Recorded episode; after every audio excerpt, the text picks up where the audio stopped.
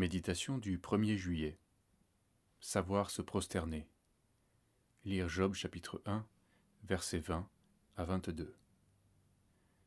Job se leva, déchira son manteau et se rasa la tête. Puis, se jetant par terre, il se prosterna et dit Nu, je suis sorti du sein de ma mère, et nu j'y retournerai. L'Éternel a donné, et l'Éternel a ôté. Que le nom de l'Éternel soit béni. Un jour, un homme touché par une prédication est venu me raconter sa vie, une vie très mouvementée, faite d'abandon, de souffrance. Engagé dans la Légion, il a vécu les pires horreurs, propre à forger un caractère d'acier.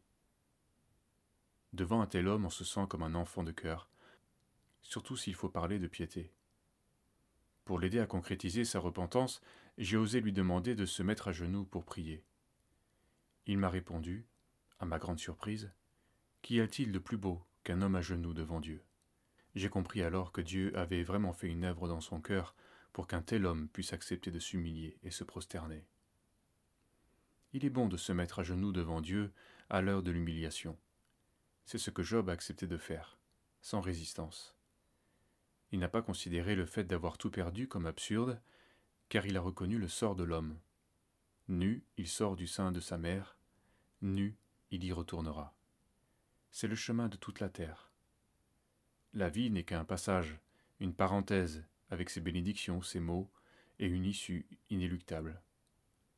Job l'accepte, sans résignation, car il bénit encore le nom de l'Éternel. Les louanges extraordinaires que l'on trouve dans les psaumes ont souvent été écrites dans des situations de désespoir.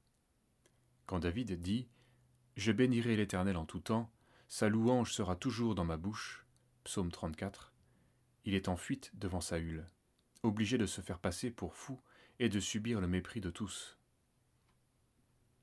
L'enfant de Dieu peut être humilié, blessé et meurtri, tout en demeurant dans la reconnaissance. Jésus en est l'exemple suprême.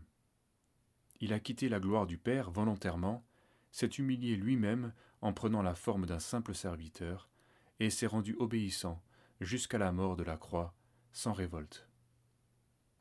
Au lieu de poursuivre toutes sortes d'images faites de fierté héroïque, préférons celle de l'agneau de Dieu, l'auteur de notre salut. En tournant nos regards vers lui, nous serons rayonnants de joie et nous cesserons de trouver en Dieu des injustices lorsque nous sommes affligés. Nous comprendrons qu'il est juste de souffrir s'il le permet, car c'est une preuve que nous avons bien été choisis par lui et qu'au sein même de notre humiliation, il saura se glorifier.